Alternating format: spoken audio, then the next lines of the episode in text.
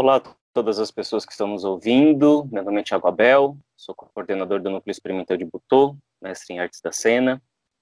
E estou aqui com Caio Picarelli, bailarino e pedagogo do corpo, especialista em preparação corporal pela Angel Viana, e Daniel Aleixo, ator e dançarino, graduando em Artes Cênicas da Unicamp. Juntos somos os Corsários,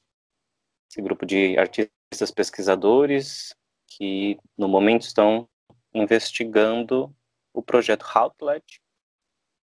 E no dia de hoje nós vamos ver o artigo Butô no Brasil, Contexto Histórico e Reencenação Política, de Christine Greiner.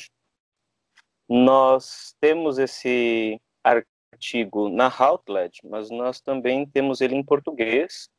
pela Efêmera, a revista da Universidade de Ouro Preto, que organizou um dossiê sobre Butô, coordenado pelo professor Eden Pereta, e que nos possibilitou ter acesso em língua portuguesa a esse excelente artigo feito por esta professora livre-docente da PUC São Paulo, no curso de Comunicação das Artes do Corpo, e no programa de estudos pós-graduados em Comunicação e Semiótica, onde coordena o Centro de Estudos Orientais, a qual tenho o prazer e a honra de fazer parte. Ela é autora de Leituras do Corpo no Japão e Suas Diásporas Cognitivas, livro de 2015, que saiu pela N-1, e Fabulações do Corpo Japonês e seus Microativismos, em 2017, também pela mesma editora. Podemos também comentar sobre outros livros e artigos publicados no Brasil e no exterior, a respeito da dança, do corpo. Foi bolsista da Fundação Japão, no Centro Nishibuken, na Universidade de Rikyo, tendo realizado diversos estágios de pesquisa no Japão desde 1995. Muito bem. Para começarmos a falar desse dessa escrita, acho importante a gente de fato ler o primeiro parágrafo que a gente tem no artigo, que sintetiza o começo, meio e fim dessa história que ela desenvolve em sua escrita. Abre aspas. Embora os teatros japoneses tradicionais sempre tenham exercido grande fascinação entre nós no Brasil, nada se compara ao impacto do Butô. Kazuo chegou a São Paulo pela primeira vez em 1986 e apresentou homenagem para a Argentina, O Mar Morto e Minha Mãe. Essas obras movimentaram o público e muitos artistas mudaram seus conceitos sobre dança, apesar das dificuldades de se pesquisar Butô fora do Japão. No Brasil, apenas fontes secundárias estavam disponíveis, poucos livros e artigos escritos por estudiosos estrangeiros, a maioria dos Estados Unidos e França, e cópias terríveis de vídeo performances. Segundo o folheto de propaganda da primeira turnê de Kazuo em São Paulo e Buenos Aires, o próprio Ono foi o fundador da dança Butô e o nome de Tatsumi Hidikata nunca apareceu. Portanto, Levou algum tempo para que os artistas e pesquisadores entrassem em contato com mais detalhes do treinamento e história do Butô. Entre o final de 1980 e a década de 90, artistas brasileiros se mudaram para Yokohama para estudar com Ono, integrando um circuito que o transformou em um guru. A partir de 2000, inspirados por filmes, textos e fotografias, tanto os dançarinos japoneses quanto os brasileiros passaram a oferecer oficinas por suas próprias versões do butô, sem nenhum treinamento específico. Ao mesmo tempo, houve uma reencenação filosófica procurando por novos caminhos para além dos estereótipos. Em outras palavras, podemos concluir que a história do butô no Brasil inspirou uma genealogia complexa de questões sobre um Japão imaginário, corpos dançantes, imagens exóticas, mas também sobre nós mesmos e nosso poder de mudança coletiva. Disso nós podemos ir para o primeiro tópico que ela realiza no artigo, que é a experiência Boutou avant la lettre, que significa experiências de dança conectadas, de certa forma, à história do Boutou, mas que optaram por não usar a terminologia Boutou. E inicia essa escrita falando de Akikohara. Bom, a Greiner ela apresenta a Kikohara é, a partir desse período que foi a inserção do Butô no Brasil entre os anos 50 e os anos 70, o que nós tínhamos de Butô ali antes de Butô, como o Thiago já disse antes, ou seja, eram pessoas, artistas, dançarinos que carregavam uma experiência que poderia criar diálogos com o Butô, mas não necessariamente eram Butô. É, não eram manifestações na direção do Butô, mas que teriam um quê de Butô dentre as suas direcionalidades. A Kikohara, é, dentre essas figuras que ela apresenta no artigo, é, a que mais diretamente está ligada ao Butô, ela foi colega de Tatsumi Hidikata na companhia da Mitsuko Ando nos anos 50. E ela, só que ela acabou deixando Tóquio nos primórdios do Butô, mais especificamente no, no meio do processo que originou Kindiki, que foi a primeira coreografia propriamente dita de Butô, que funda é, essa contracultura. Em 1961, ela chega na comunidade Yuba, no Brasil, e passa a centrar o seu trabalho do corpo na dança ligada à terra e o trabalho e ao desvínculo com a dança das trevas. Então a, a Greiner ela, ela cita a Kikohara como uma pessoa que fez um esforço para se desligar a essa dança das trevas que ela chegou a ter contato nos primórdios com Hidikata. A Kiko no Brasil, a partir do momento que ela chega no Brasil, ela se interessa por um corpo dançante que faz diálogo com o corpo cotidiano do camponês imigrante da comunidade de Uba, que é, desde aquela época era uma comunidade bem fechada mesmo entre os imigrantes japoneses. Apesar disso, por mais que tenha havido um esforço dela por se afastar dessa primeira fase do Butô, no que diz respeito à quebra dos registros de movimento, da violência, da obscenidade escancarada que contemplou os primeiros trabalhos do Butô no Japão e os princípios da ideia marginal do soldado nu, da, das armas poéticas de carne, o trabalho dela aqui do, no Brasil, ao meu ver, tem certa proximidade com os trabalhos posteriores de Tatsumi Hidikata, inclusive com as ideias dele acerca do Butô, que tira um pouco a violência do primeiro plano e se concentra mais em discutir a terra, a relação do trabalhador e o campo, o corpo e o frio, um diálogo entre o corpo e a terra, entre o corpo e a lama. É, por isso, o que a Kikohara parece ter feito foi se distanciar de uma certa estética e ética do Ankokubuto, mas não do Butô em si. Pode ser que o que ela tenha feito depois, quando, quanto forma, se diferencie bastante, sem dúvida. Porém, pelo que a Greiner descreve das intenções dos novos trabalhos da Kikohara, é possível ainda captar alguma coisa da dança das trevas, pelo menos do ponto de vista ético. É, há, de se dizer também que a, a Kiko Ohara sempre foi muito resistente a falar sobre a sua experiência com a dança das trevas no Japão. Tem uma certa piada que é citada, inclusive, na tese do Tiago Abel. Foi um diálogo antes de apresentar algum trabalho da companhia Tamanduá, estavam Takao Kusuno e de Kusuno, seu irmão, e a Kikohara, e o Takao comentou a respeito de o que seriam deles se eles ainda estivessem dançando com o Tatsumi Hidikata. E a Kiko cortou o assunto imediatamente, respondendo, estaríamos mortos. E o assunto realmente acabou por ali. Como a gente vê no artigo, a, a, a Christine Kleiner teve a oportunidade de entrevistar a Kiko três vezes, né, em 97, em 99 e em 2008. A Kiko Hara esteve com Yoshito Ono no, na exibição do Tokyo Gaki, que foi uma exposição muito interessante realizada no Sesc Paulista em 2008. E de acordo com ambos, naquele momento inaugural do Ankokubuto de Tatsumi Hidikata, tanto ela quanto Yoshito não entendiam o que estava acontecendo, estavam apenas seguindo as estranhas instruções de Tatsumi Hidikata. Nessas entrevistas com o Greiner, a Kiko deixa muito claro que a distância estética e filosófica foi totalmente intencional. Ela precisou fazer um forte esforço para abandonar essa dança das trevas. O que, mesmo de maneira relutante, deixa claro que não foi só uma questão em nível profissional e artístico, mas em nível pessoal, mesmo que nós não tenhamos tantas informações sobre isso,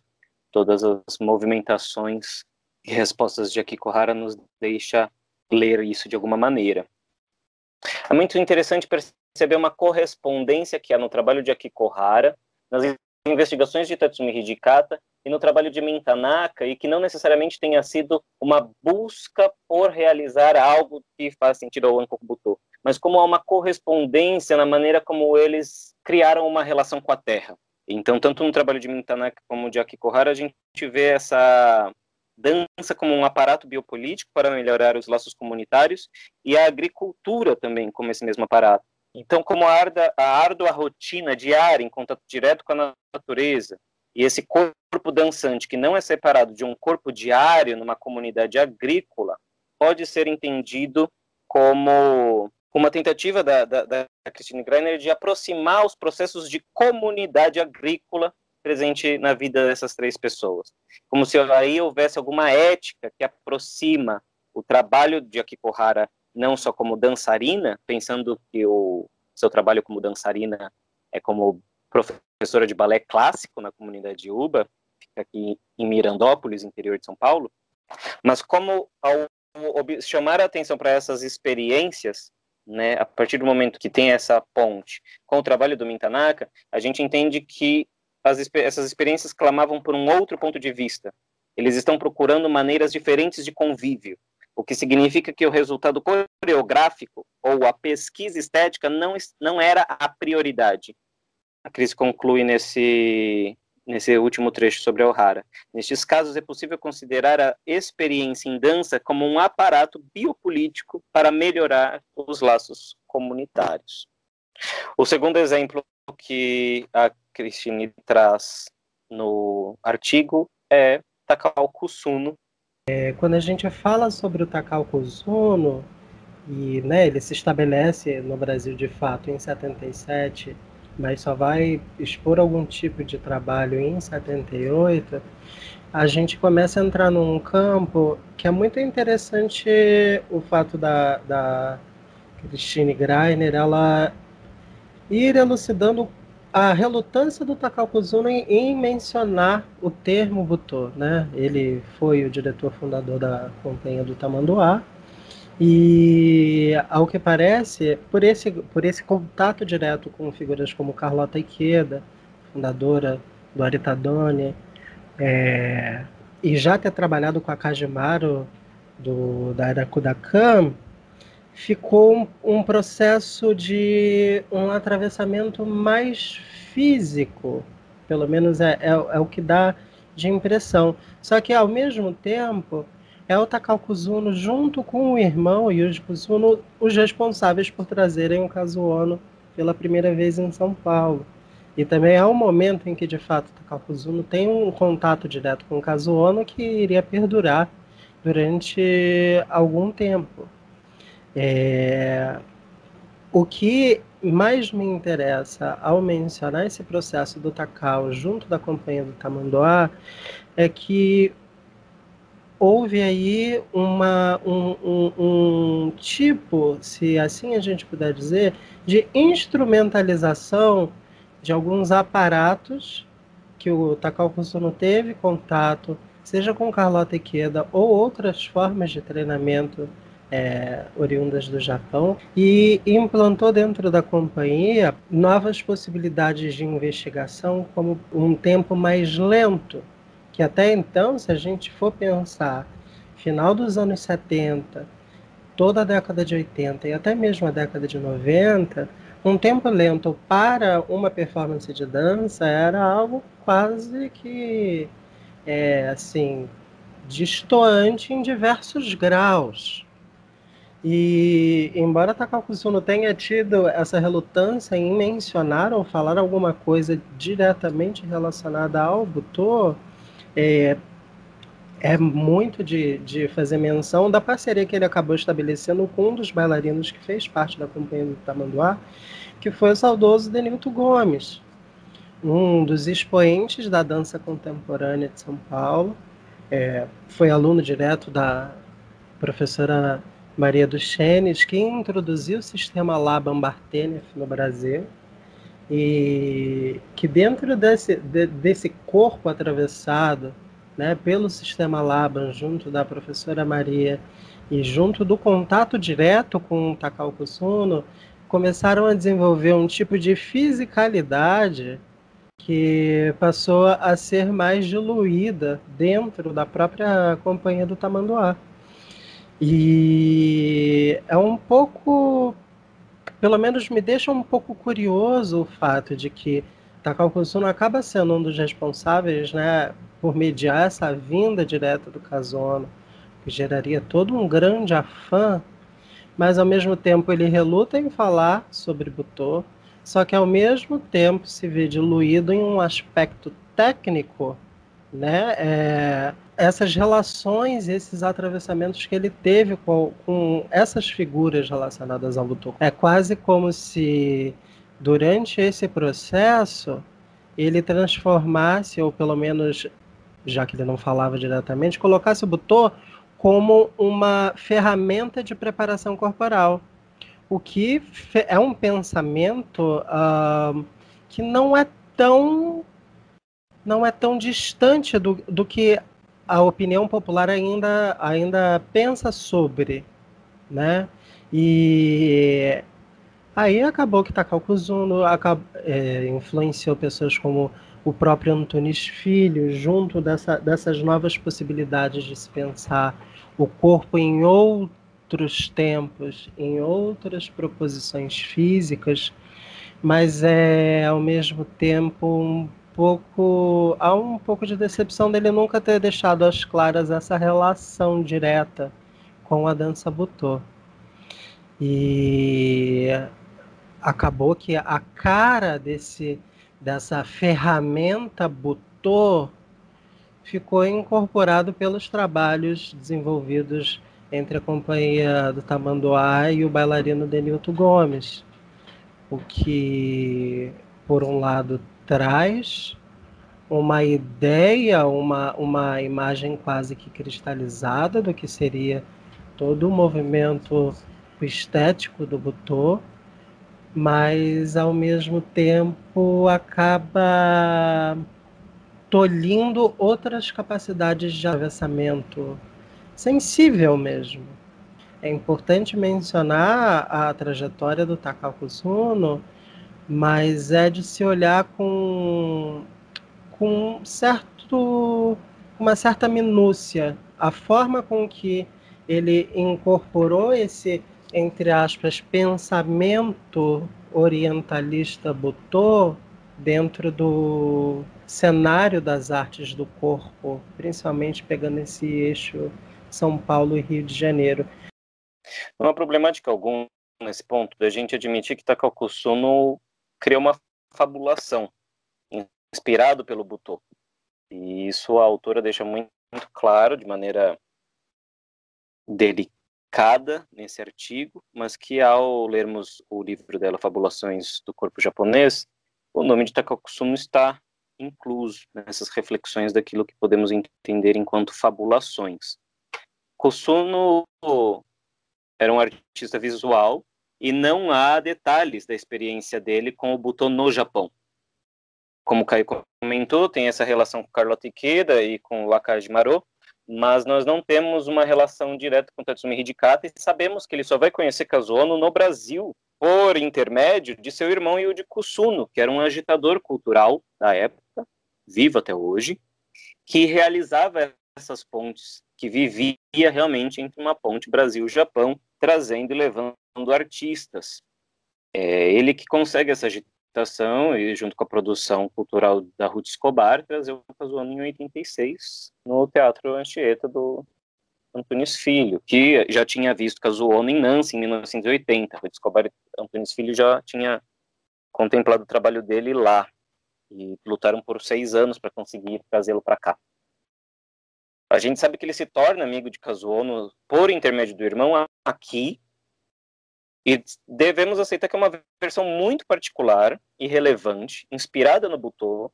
mas também por outros treinamentos japoneses. Uma das coisas, um desses treinamentos mais disseminado pelos dançarinos que trabalharam com ele é o Suriyashi,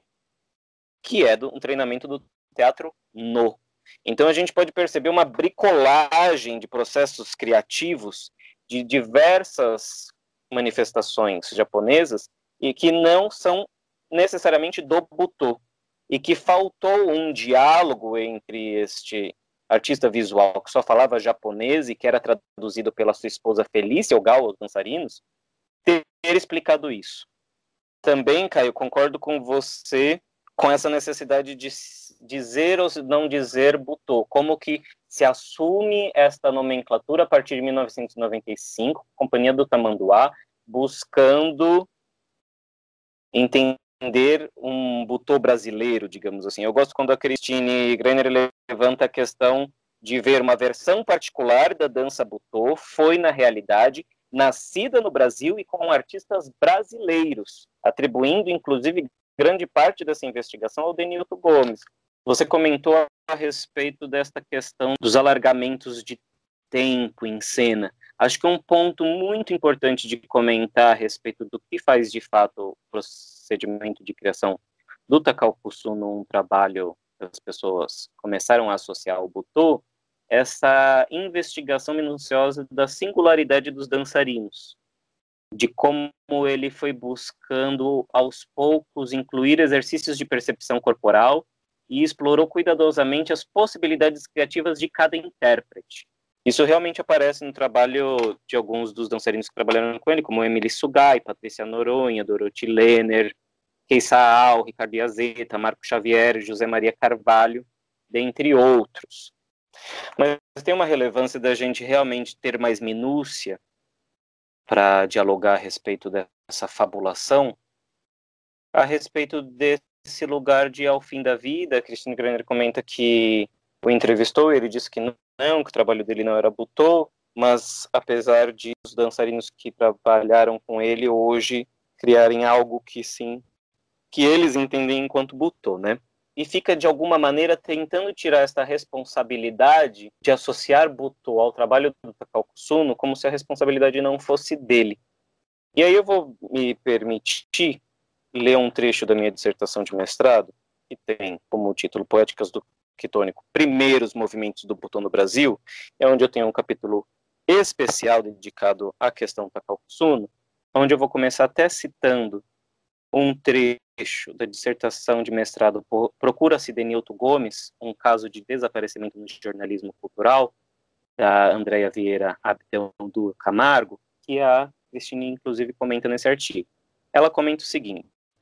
a respeito do espetáculo Cataventos, abre aspas, vê-se uma forte tendência de agregar corporeidades presentes no processo vivencial de Denilton. Os movimentos já pertencentes à gramática que se instalou em seu corpo durante seu trabalho com Janice Vieira, bem como em sua formação com a professora Marina, Maria Duchenes,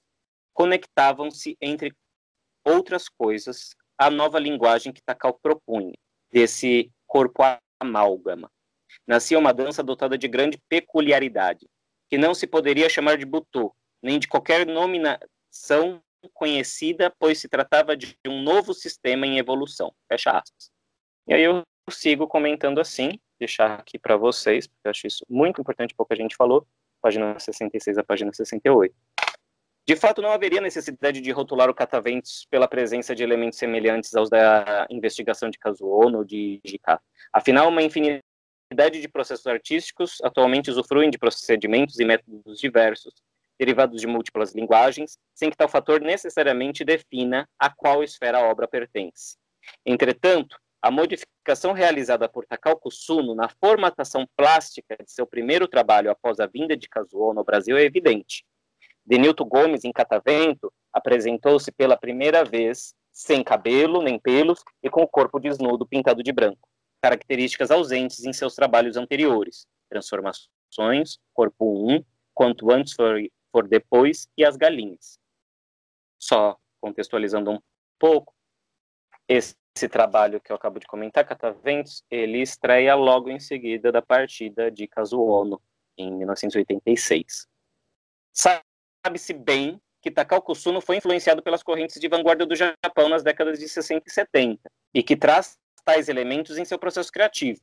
Logo, não se desconsidera o conhecimento e origem desse diretor japonês, mas a apresentação de Denilton Gomes dentro de uma plasticidade idêntica de alguns dançarinos de butô dos anos 80, justamente após a vinda de Kazuo ao país, reiterava a associação do butô a Kusuno pelo público brasileiro, que entrava em contato com essa dança há pouco tempo.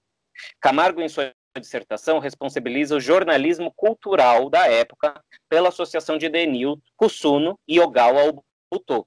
fato questionável, uma vez que, apesar das associações feitas pela mídia, Kusuno continuou utilizando tal recurso visual nos trabalhos seguintes: Serra dos Órgãos, Canção da Terra, Sáfara e O Olho do Tamanduá.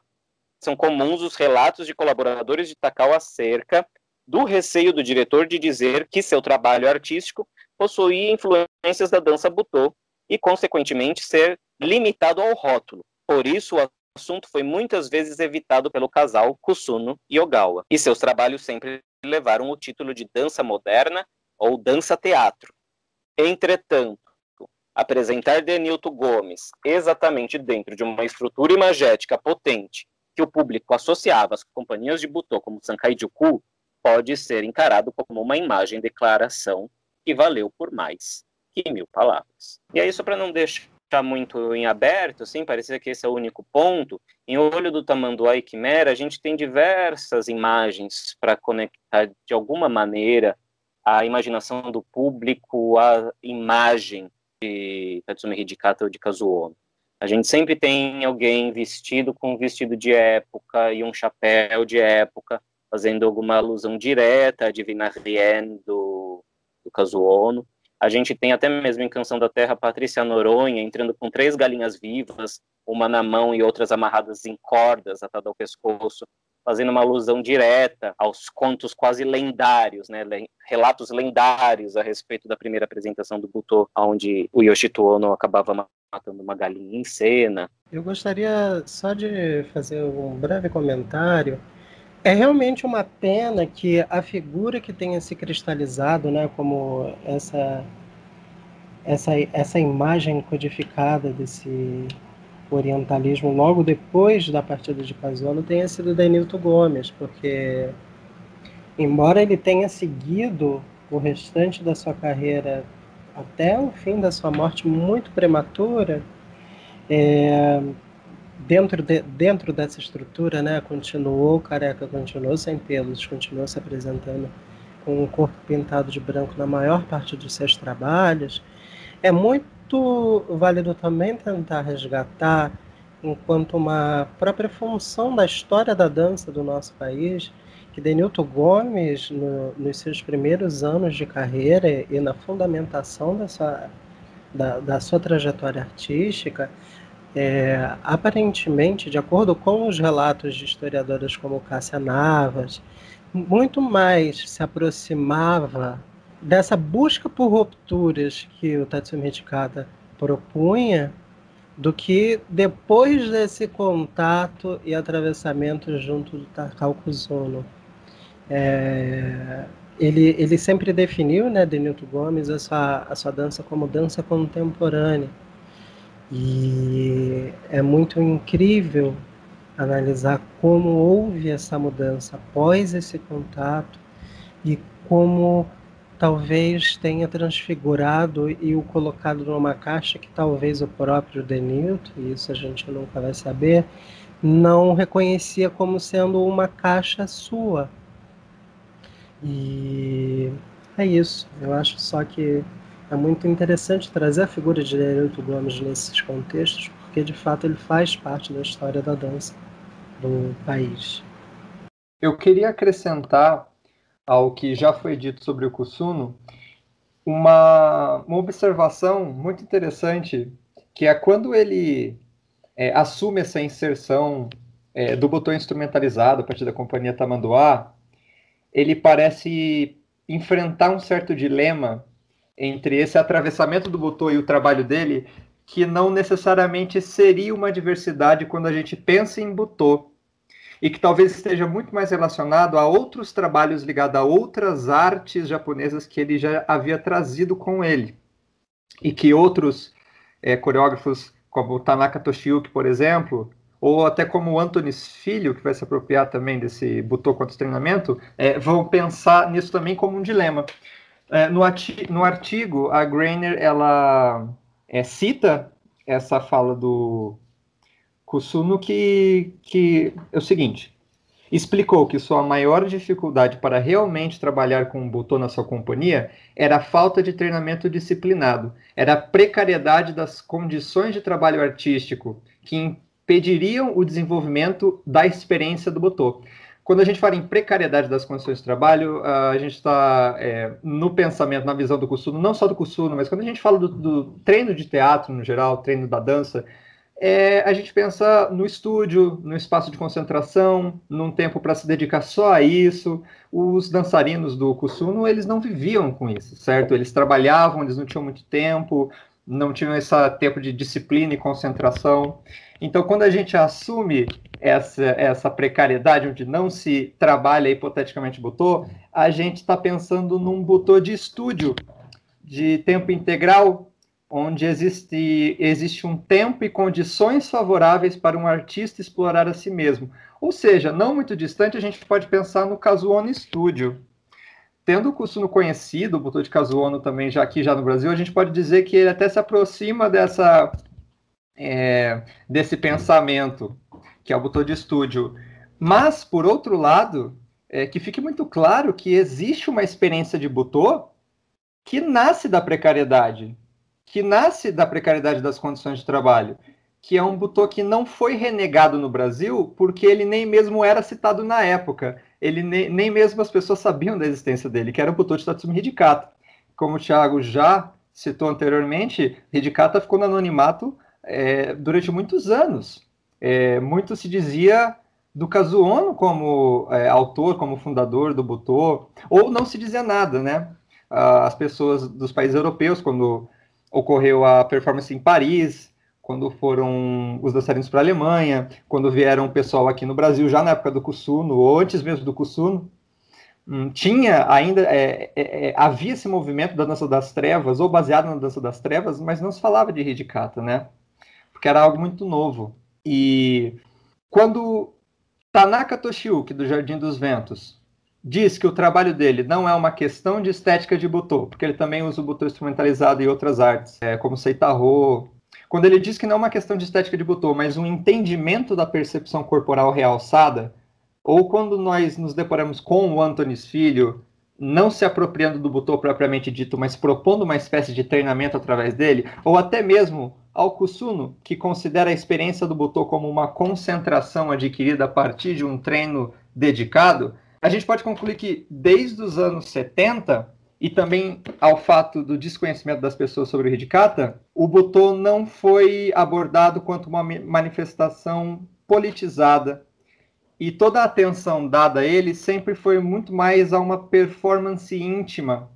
algo que remete a uma técnica que provoca e desconstrói os movimentos já conhecidos, mas que não é explorada no seu âmbito macropolítico de transgressão, na transgressão social, no movimento dos outros.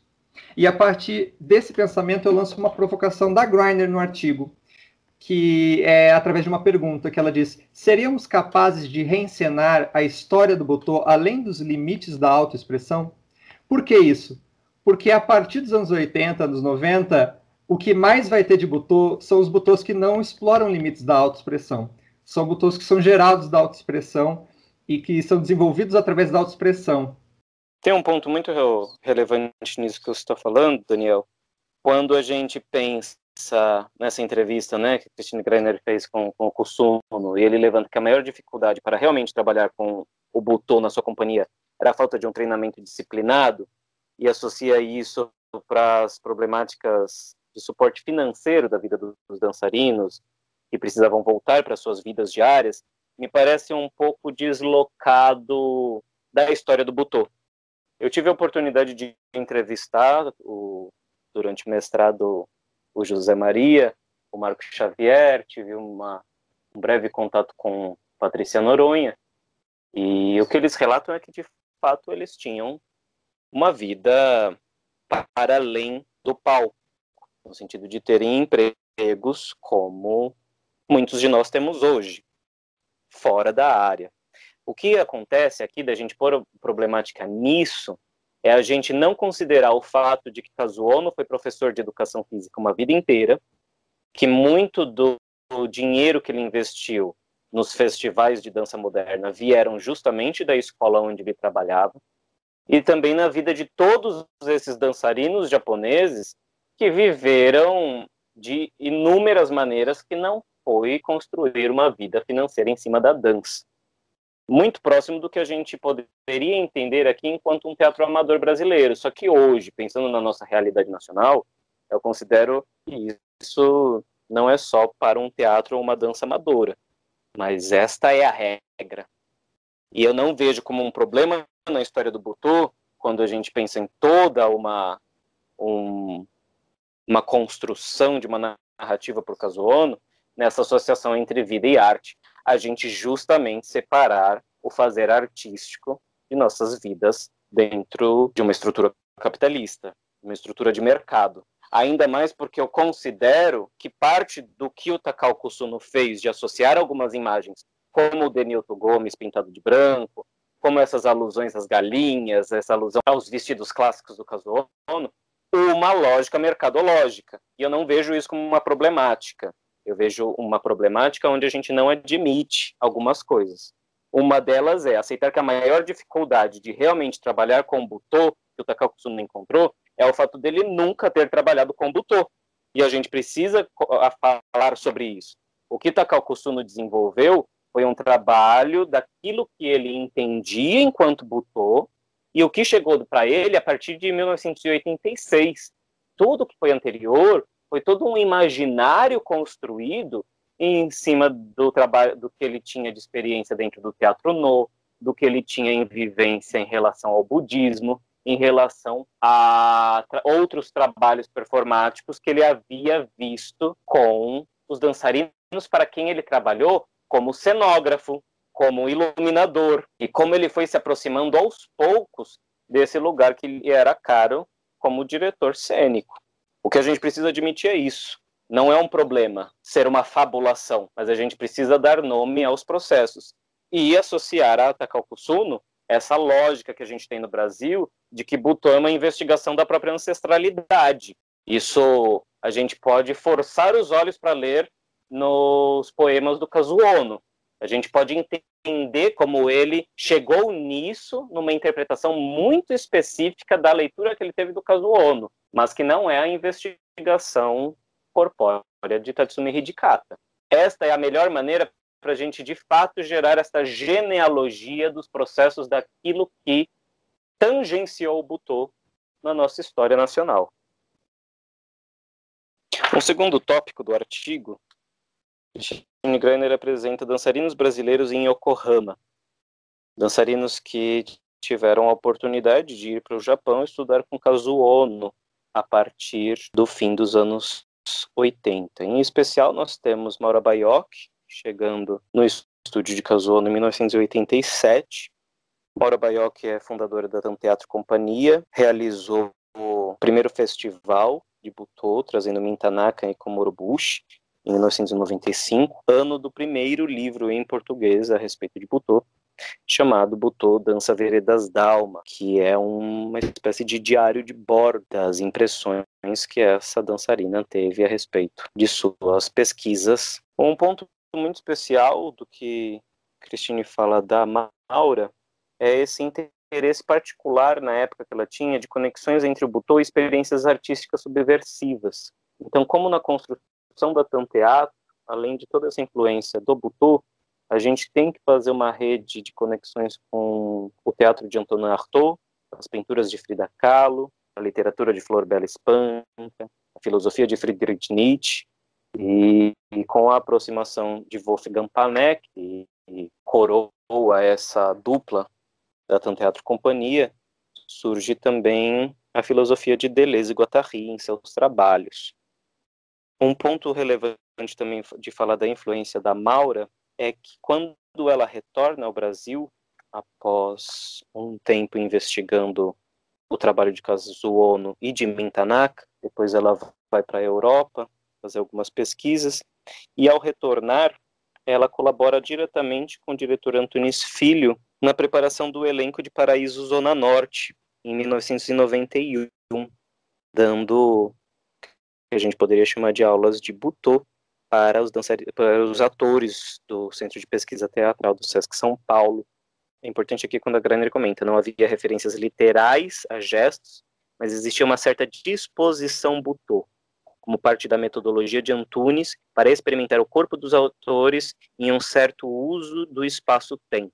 Eu acho que isso que é associado a Antunes Filho aqui nesse trabalho, apesar de ser muito conectado às suas próprias investigações, é algo que vem de uma colaboração direta de Maura Baioc. Após isso, nós tivemos também Lígia Verde, que estudou com Kazuono. Ela desenvolveu uma dissertação de mestrado chamada Butô de Kazuono, não foi publicada, isso no ano 2000. Aproveitando para a gente falar das três grandes obras até o ano 2000 a respeito de, de Butô em língua portuguesa, não tem como não citar o Butô Pensamento em Evolução, da Christine Greiner, em 1998. De algum modo, é aí, com essas três obras, que, de certo modo, inicia uma possibilidade de investigação do Butô para além de fotografias e vídeos, né, sobretudo em cima das narrativas e de um,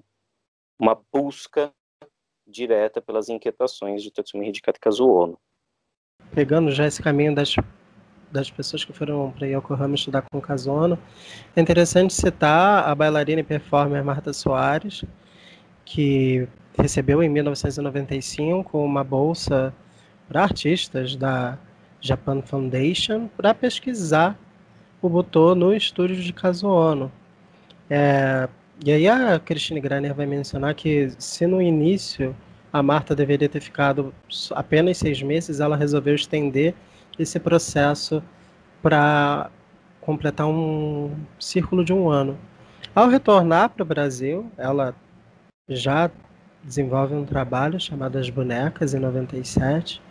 e é, fica muito visível algumas, alguns dos atravessamentos que ela teve durante essa vivência com o Casono. E foi a partir, de, e ela define, né, a própria Marta Soares vai definir, que o Butô foi de fato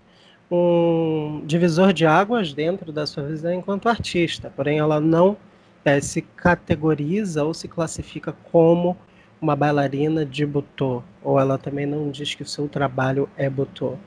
mas ela reconhece os atravessamentos diretos desse período que ela teve com o Kazuono em Yokohama.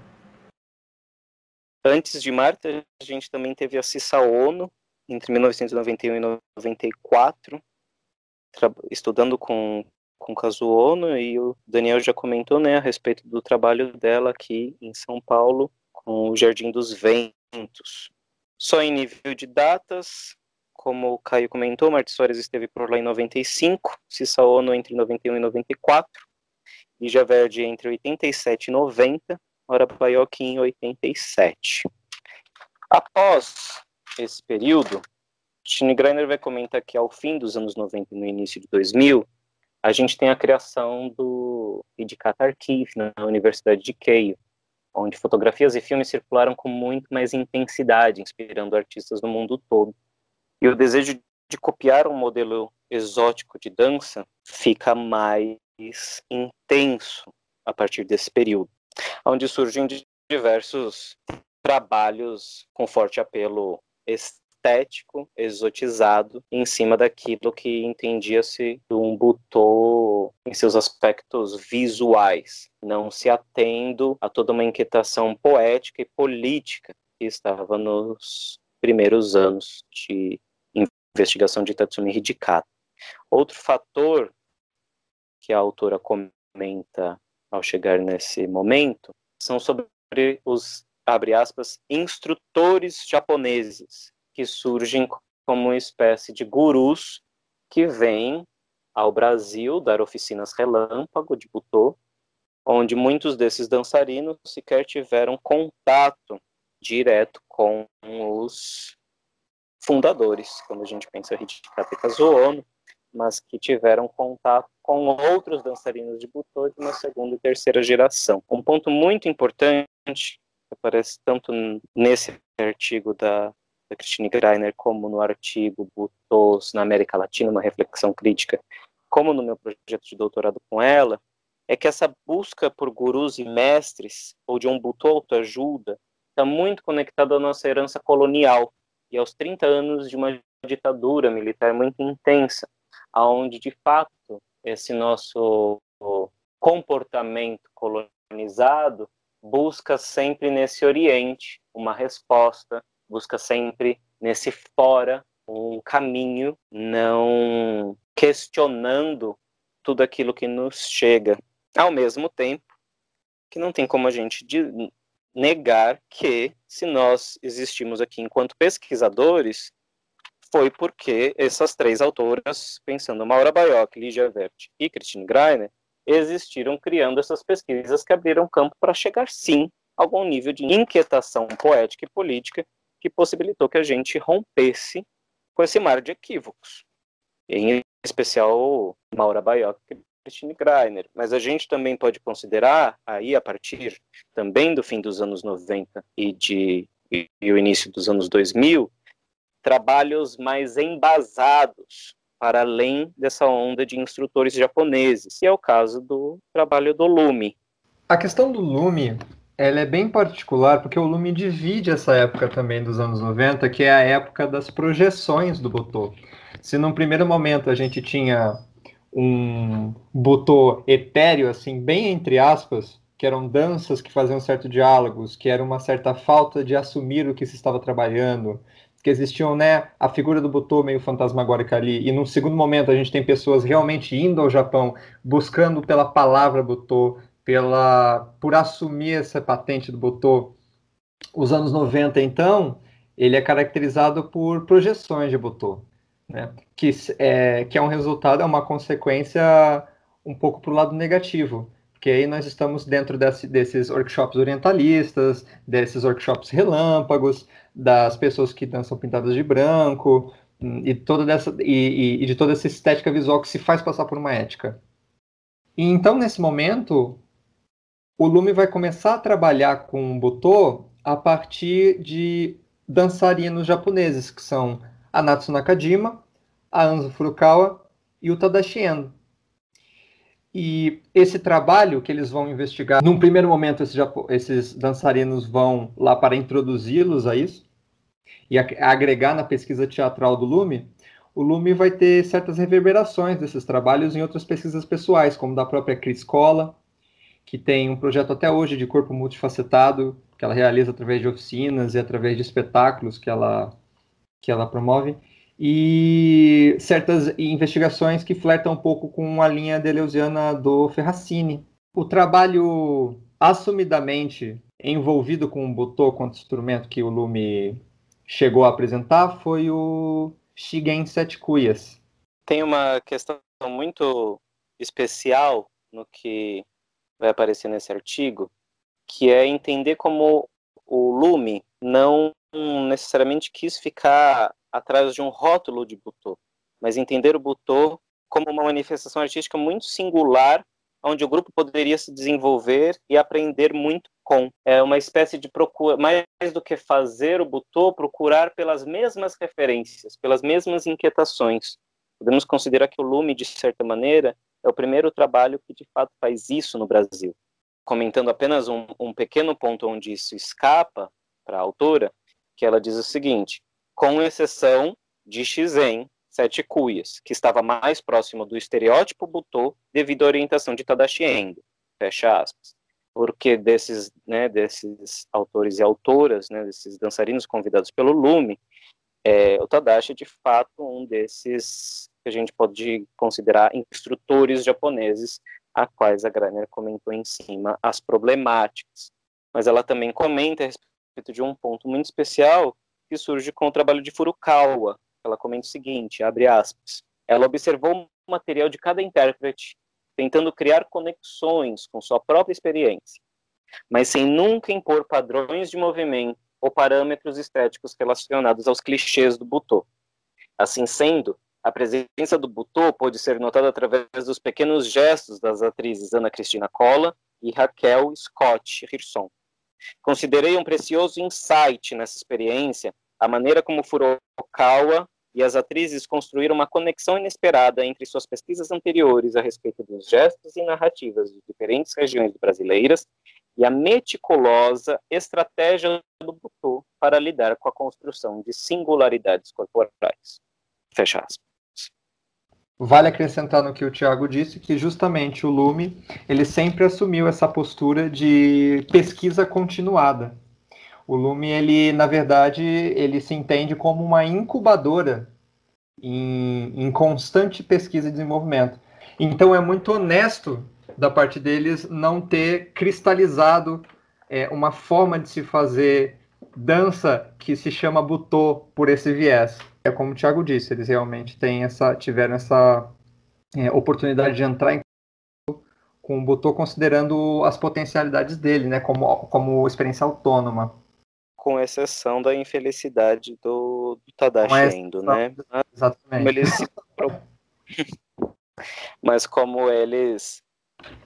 entenderam isso também enquanto pesquisa, o quanto para nós, investigando Butô, vemos uma problemática muito clara, mas como foi graças a eles irem até o fim nesse processo, possibilitou que a gente visse por onde não trilhar o caminho da pesquisa e por onde trilhar. Chegando ao último tópico do artigo intitulado Abordagem Filosófica e Reencenação Política, é preciso que a gente leia o que Stine Greiner está pensando enquanto reencenação política a partir de Rebecca Schneider, para que a gente possa construir alguma reflexão. Abre aspas. Rebecca Schneider é uma das importantes estudiosas que vem questionando como lidar com os vestígios de performance e ocorrências históricas. A ideia de reencenação não significa copiar, restaurar ou imitar o passado. Como Schneider apontou, eventos históricos, como uma guerra, nunca estão finalizados. Em vez de terminarem, são levados adiante por memórias incorporadas que não definem limites entre lembrança e passado. Nesse sentido, reencenação significa capturar um traço e reencená-lo através da memória corporal. Este também tem sido um assunto importante para as artes cênicas. É uma escolha entre abordar a arte ao vivo, como algo que desaparece, uma presença e não um arquivo, ou como ambos, o ato de permanecer e reaparecer. Refletindo sobre os vestígios do Butô no Brasil, parece que as experiências mais relevantes estão mais ligadas à ideia do reaparecimento de algum tipo de reencenação política. Ao seguir dentro desse, desse último tópico, ela comenta a respeito das abordagens filosóficas propostas por Kunichi Uno, filósofo e amigo de de Tatsumi Hidikata, que realizou seu doutorado com Deleuze, a respeito de Artaud, diversas outras investigações muito potentes, onde ela também vai comentar a respeito da pesquisa do Eden Pereta, que escreveu o livro Soldado Nu, Raízes da Dança Butô, hoje professor da Universidade Federal de Ouro Preto. Ao pensar essa reencenação política, essa abordagem filosófica, o que surge para mim é que não necessariamente é claro que o trabalho do Éden Pereta é um marco na história do Brasil para que outras possibilidades se façam. Mas antes do lançamento da própria pesquisa do Éden em forma de livro, já existia um Éden Pereta no Brasil inquieto por todo esse material e que eu considero que foi disparado não diretamente ao se conectar com aquilo que estava em língua estrangeira, mas justamente de passar em, algum momento pelo trabalho de Maura Baioc e Christine Greiner. Eu digo isso por já ter conversado com Eden Pereta e ver que foi um caminho muito parecido com o meu. Então, da gente não associar apenas essas possibilidades de toda uma inquietação política exclusivamente ao, advento que surge com o Kunichi Uno, porque ele surge tarde demais. Quando o Nietzsche começa a ser traduzido, eu mesmo já estou na minha pesquisa de mestrado, que significa que o trabalho do núcleo já existia há muitos anos. E o próprio Éden já vinha com, com essa investigação desde os anos 90, já tendo entrado em contato tanto com a Maura quanto com a Greiner. O que eu quero dizer com isso é o que está de fato no resumo do meu projeto de doutorado, que tem a orientação da Christine Greiner, onde a gente entende que é possível trabalhar para além dos engessamentos das matrizes visuais, pois quando trabalhado a partir de outras fontes, sobretudo narrativas, ativa diferentes possibilidades de criação e comunicação que repensam as relações do corpo nos contextos contemporâneos. No caso específico do Brasil, apresenta-se como uma possível epistemologia da dança que parte do exercício de repensar a singularidade dos corpos, constituindo-se como uma micropolítica. Acho que essa frase coroa esse encontro, enfim, entre minha pesquisa com a da Christine Greiner. O que eu gosto de pensar, e, e, que não penso sozinho, penso com a Greiner, é o que é possível operar no mundo, o que é possível operar na América Latina a partir das inquietações de Tatsumi Hidaka, não enquanto japonês, mas enquanto uma pessoa que viveu em um tempo e espaço específico que também era vítima de diversos biopoderes. Como isso que ela está chamando de abordagem filosófica e reencenação política já está aqui e já está sendo feito, mesmo no meio de tantos equívocos. E que foi possível justamente por estas fontes outras,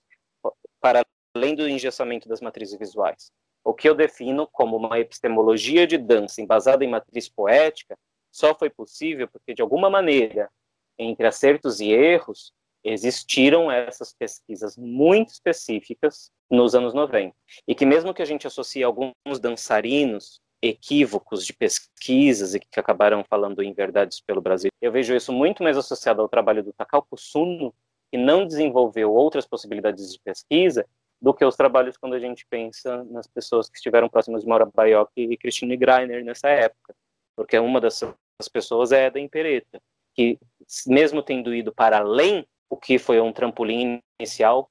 foi a colaboração que essas duas pesquisadoras trouxeram. E eu considero o mesmo ao ver a minha jornada. Eu não precisei, podem ver nas considerações finais do, da minha dissertação de mestrado, então, que já estava escrito desde 2016, eu não precisei necessariamente de Kunichi Uno para chegar naquelas mesmas investigações. De algum modo, as narrativas criadas por Maura Baioc e Tini Greiner possibilitaram que estejamos aqui hoje discutindo tudo isso. Quando eu encontro os livros de Kunichi pela primeira vez, eu vejo muito mais correspondências de algo que já estava como uma espécie de intuição das investigações de Tatsumi Hijikata. Não como nunca havia imaginado que era dessa maneira. Não, pelo menos na minha jornada, e penso que na jornada de Adem Pereta, o Nietzsche é uma espécie de correspondência àquilo que a gente já havia intuindo. E como diz ao fim, citando Masumi, é, Cristine vai entender a intuição como uma arte política, abre aspas. A intuição não, não é um sentido interior místico, não conota uma relação mais profunda ou mais autêntica com o eu, e não é o oposto de racionalidade. É algo performado na formação da percepção. O pensamento-sentimento corporificado é a intuição. Fecha aspas. E aí ela termina falando, né, é político porque está cheio de potencial para mudança torna-se um campo de potências. A maioria dos artistas brasileiros aqui mencionados não tem um profundo conhecimento da história do Butô, mas eles sentem o pensamento, sentimento corporificado proposto por Hidikata e têm tentado experienciar isso através de seus próprios corpos e questões. Fecha aspas. Em poucas palavras, a reencenação política da Griner, que vem através é, dessa manifestação intuitiva, quando ela diz isso, ela quer dizer que essa intuição é sentida por corpos que, apesar de não passarem intelectualmente pelo trabalho de Hidikata, de não terem contato direto, é, possuem uma raiz de identificação, uma potência que nasce de circunstâncias onde é inevitável que essa manifestação ocorra. E nisso a gente pega uma citação do Hidikata lá no texto da Maura, do livro dela, que é a Torroco em todo lugar. Só para contextualizar as pessoas que estão ouvindo, Torroco é, foi a terra natal de Hidikata, foi de onde ele saiu, foi de onde ele veio. E durante é, todo o trabalho, toda a pesquisa do Hidikata acerca do corpo, acerca da dança, é, ele remetia muito a, a, essas experiências corporais da infância, do que ele viveu lá, mas não como algo necessariamente saudosista ou ligado a uma ancestralidade pessoal, mas algo é, relacionado à experiência do corpo em si, com a infância, com os objetos pela primeira vez, com, com a novidade das sensações, e, e principalmente com a relação entre corpo e terra, corpo e lama, que ele vai trabalhar durante praticamente toda a vida dele. É, então, quando ele cita, através do livro da Maura, a Torroco em todo lugar, é justamente isso. Existe uma raiz de identificação, existe um lugar, uma circunstância onde é inevitável que essa manifestação ocorra. E é interessante notar o quanto as projeções de Butô, ou Butô instrumentalizado, ou Butô de estúdio, muitas vezes vêm de pessoas que não vieram de uma Torroco. E considerando isso que você comentou desse trecho que está na entrevista que o Hijikata dá para o Shibusawa, a Toho em toda parte, o que é importante para a gente fazer uma ponte aqui, vendo toda essa, essa provocação que a Cristina está nos levantando, é que não é que Japão e Brasil sejam o mesmo lugar, porque quando há Toho em todo lugar, o que nos aproxima é que há neoliberalismo em todo lugar, que há corpos usufruindo de outros corpos em todo lugar, que há uma relação biopolítica sendo operada aonde toda a potência da nossa existência está sendo cafetinada por determinados sistemas e aonde a gente entende todo um lugar inaugural da investigação de Tatsumi Hidikata. E infelizmente isso está sendo reencenado politicamente o tempo todo.